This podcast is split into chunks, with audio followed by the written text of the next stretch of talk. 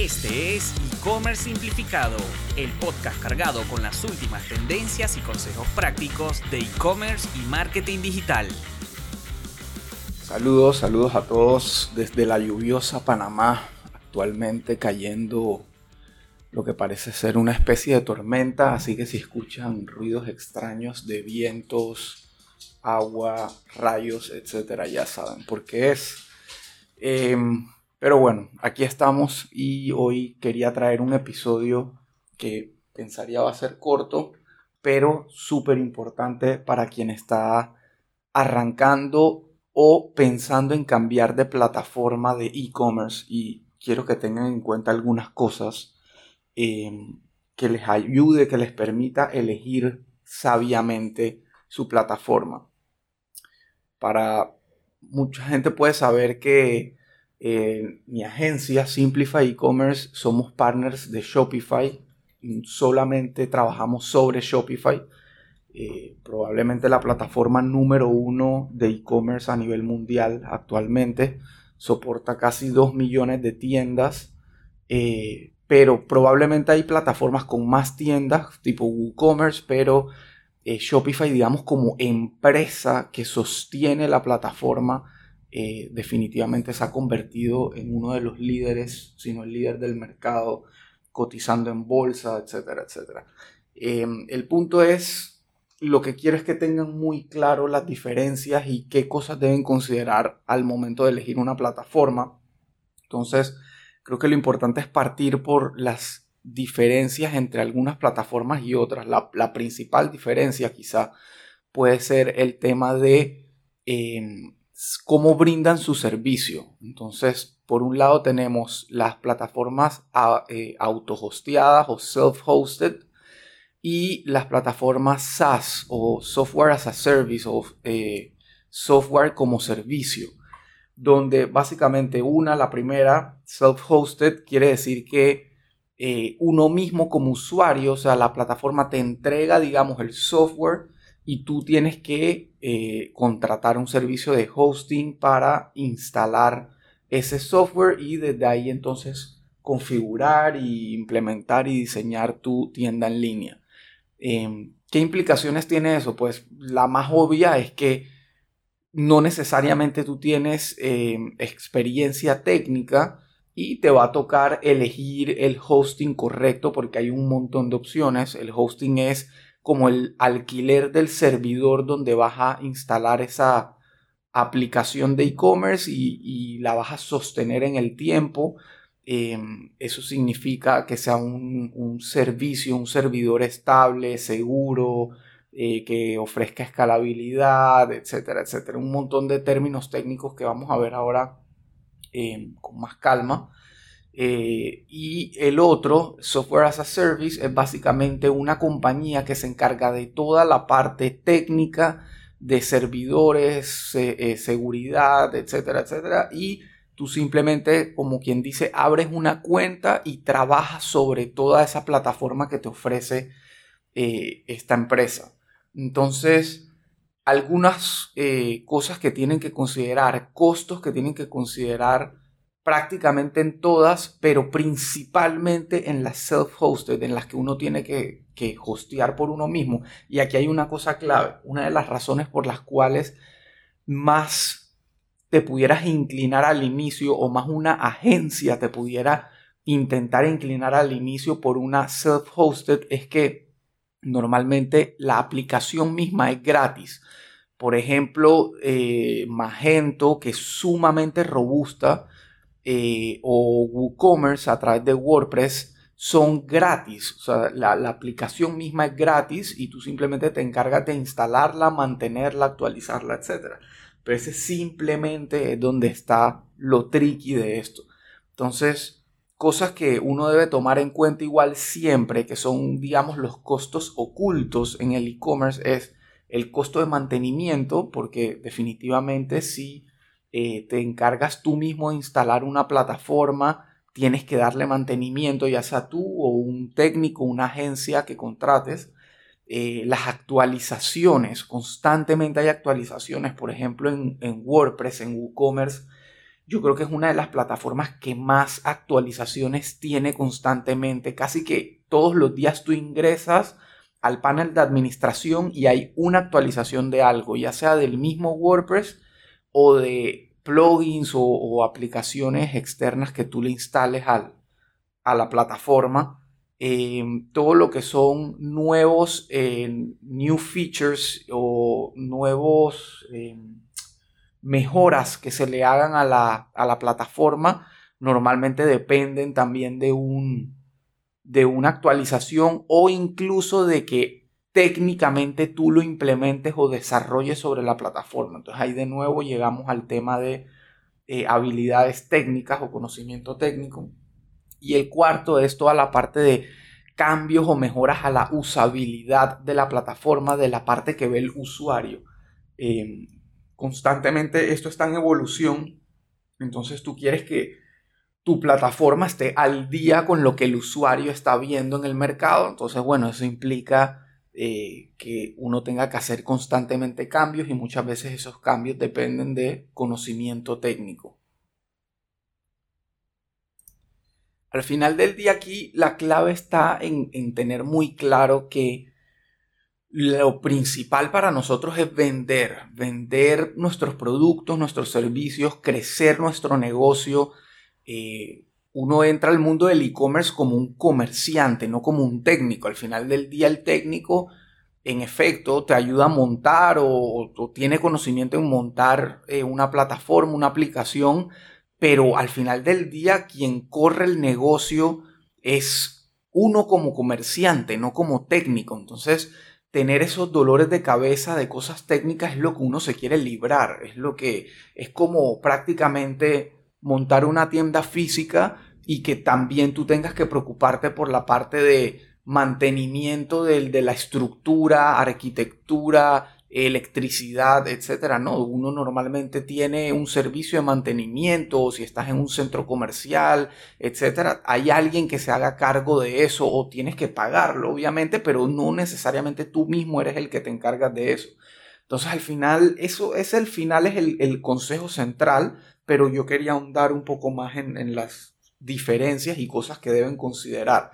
Entonces, lo primero, obviamente, es tu experiencia, tu expertise manejando este tipo de plataformas que, como lo acabo de decir, no necesariamente tienes por qué tener eh, ese tipo de experiencia. Lo importante es que seas un experto en tu producto, en venderlo, en mercadearlo y no en esta parte de mantener tecnología.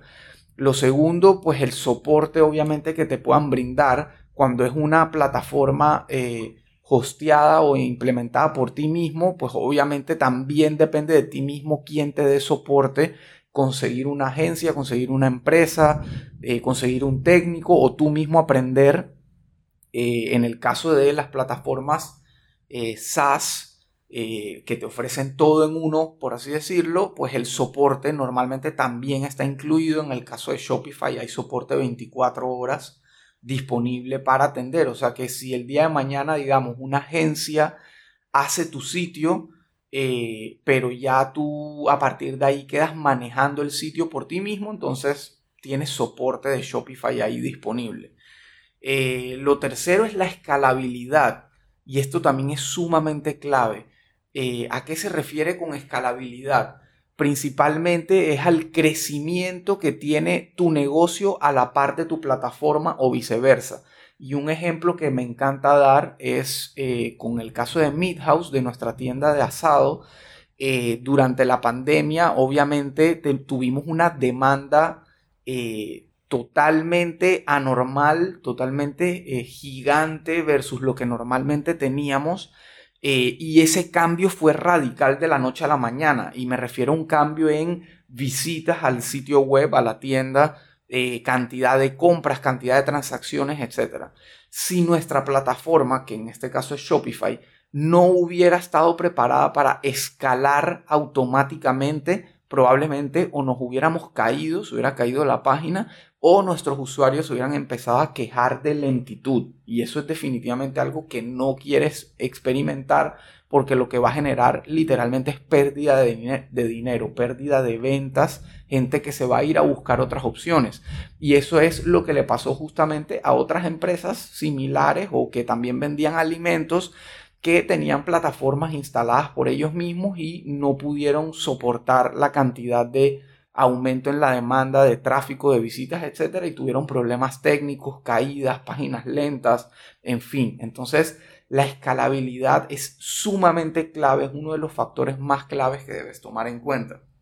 El cuarto es que la plataforma te brinde eh, como quien dice, bueno, el término SEO, que es súper común, pero muy poca gente la verdad es que lo comprende porque es muy técnico, eh, pero que la plataforma te, facilite el tema del SEO. Y eso es una de las preguntas quizá más repetitivas que escucho yo en, la agencia. Es, es, la famosa pregunta de, eh, ¿tú das servicios de SEO? Te, ¿Tú te encargas del SEO? Y la realidad es que al final del día lo que hay que comprender es que SEO principalmente se compone por tres pilares y hay un episodio específico donde explico esto a detalle. Eh, lo voy a incluir en, la descripción del, del, episodio este para que lo encuentren fácil. Pero básicamente el SEO se compone de tres pilares. Uno, el SEO en sitio, otro el SEO fuera de sitio y otro el SEO técnico. Aquí a lo que quiero llegar es que lo principal que tú debes considerar en tu plataforma es que el SEO técnico esté resuelto. Eso quiere decir que el código de la misma plataforma esté diseñado, desarrollado para que Google o los buscadores lo, identifiquen y lo puedan leer fácilmente, que puedan leer las etiquetas, los metadatos, etcétera, todo aquello que el usuario no ve, pero que para un buscador es sumamente importante para poder plasmar la información del sitio en los resultados de búsqueda. Así que eso es sumamente importante que lo tomes en cuenta. Eh, la número 5 y algo que para mí debería ser obligatorio ya, pero increíblemente no siempre pasa, es que todo sea mobile friendly, que todo sea amigable para celulares o dispositivos móviles. Y es que es el principal dispositivo por donde nuestro tráfico, compras, etcétera, todo va a llegar. Hoy en día les puedo decir que el factor común entre todos nuestros clientes de e-commerce es que más del 80% del tráfico de las visitas a su tienda en línea llega por móvil. Entonces, digo, sin eso prácticamente estás muerto. No puedes, no puedes pretender tener un alto tráfico y un alto volumen de ventas si por celular tu página no se ve bien. Y por más de que hoy en día los usuarios sigan prefiriendo hacer su compra desde una pantalla más grande, la realidad es que su primer contacto con su tienda, cuando investigan, cuando buscan productos, lo hacen desde el celular. Entonces igual sigue siendo sumamente importante. La número 6 y una de las más importantes es obviamente la seguridad. Tiene que ser una plataforma sumamente segura que no solamente proteja a tu usuario, sino también a ti y a toda la información que tú mantienes dentro de la plataforma, porque constantemente vas a estar recopilando información y datos de tus clientes eh, y especialmente ahora con todas las leyes de eh, protección de datos y privacidad, es sumamente importante que tengas una capa de seguridad eh, clave, grande, para poder cumplir con todo esto y que obviamente no no caigas en manos de eh, personas malintencionadas que traten de pronto de tumbar o de extraer información de tu sitio.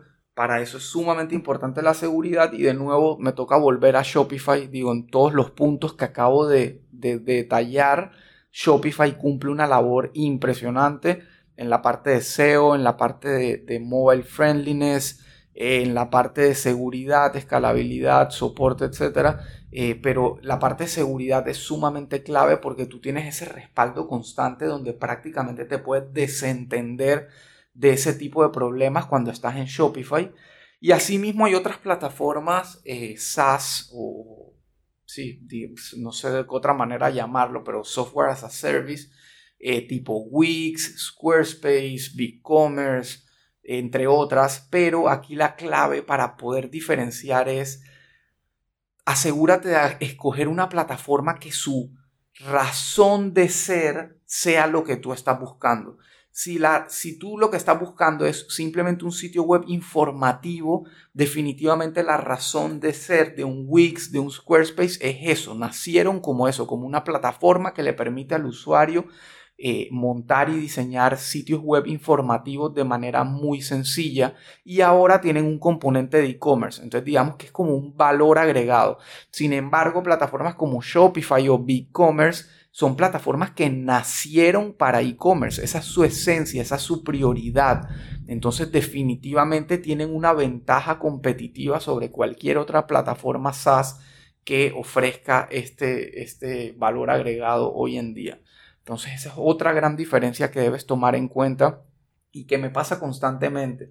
Eh, la gente me dice, no, pero en Wix eh, se puede montar súper fácil un sitio y una tienda. Y yo sí, definitivamente, esa es la razón de ser de Wix, es que puedas montar tu contenido fácilmente, pero el día que quieras realmente crecer como negocio, como una operación de e-commerce, seguramente vas a encontrar limitantes y vas a, a, querer migrarte a una plataforma más robusta.